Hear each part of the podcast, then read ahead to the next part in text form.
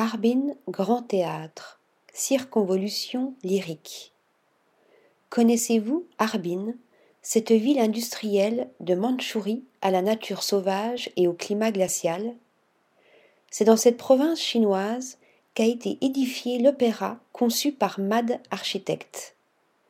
Plus qu'un centre culturel, le Harbin Grand Théâtre est un espace public spectaculaire qui tire un trait d'union entre l'homme l'art, l'identité de la ville et la nature environnante.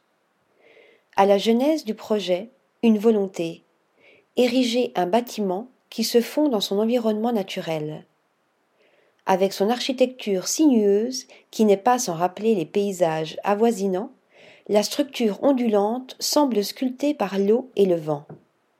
Et quand l'hiver prend ses quartiers, il est difficile de distinguer la façade en aluminium d'un blanc immaculé des territoires enneigés.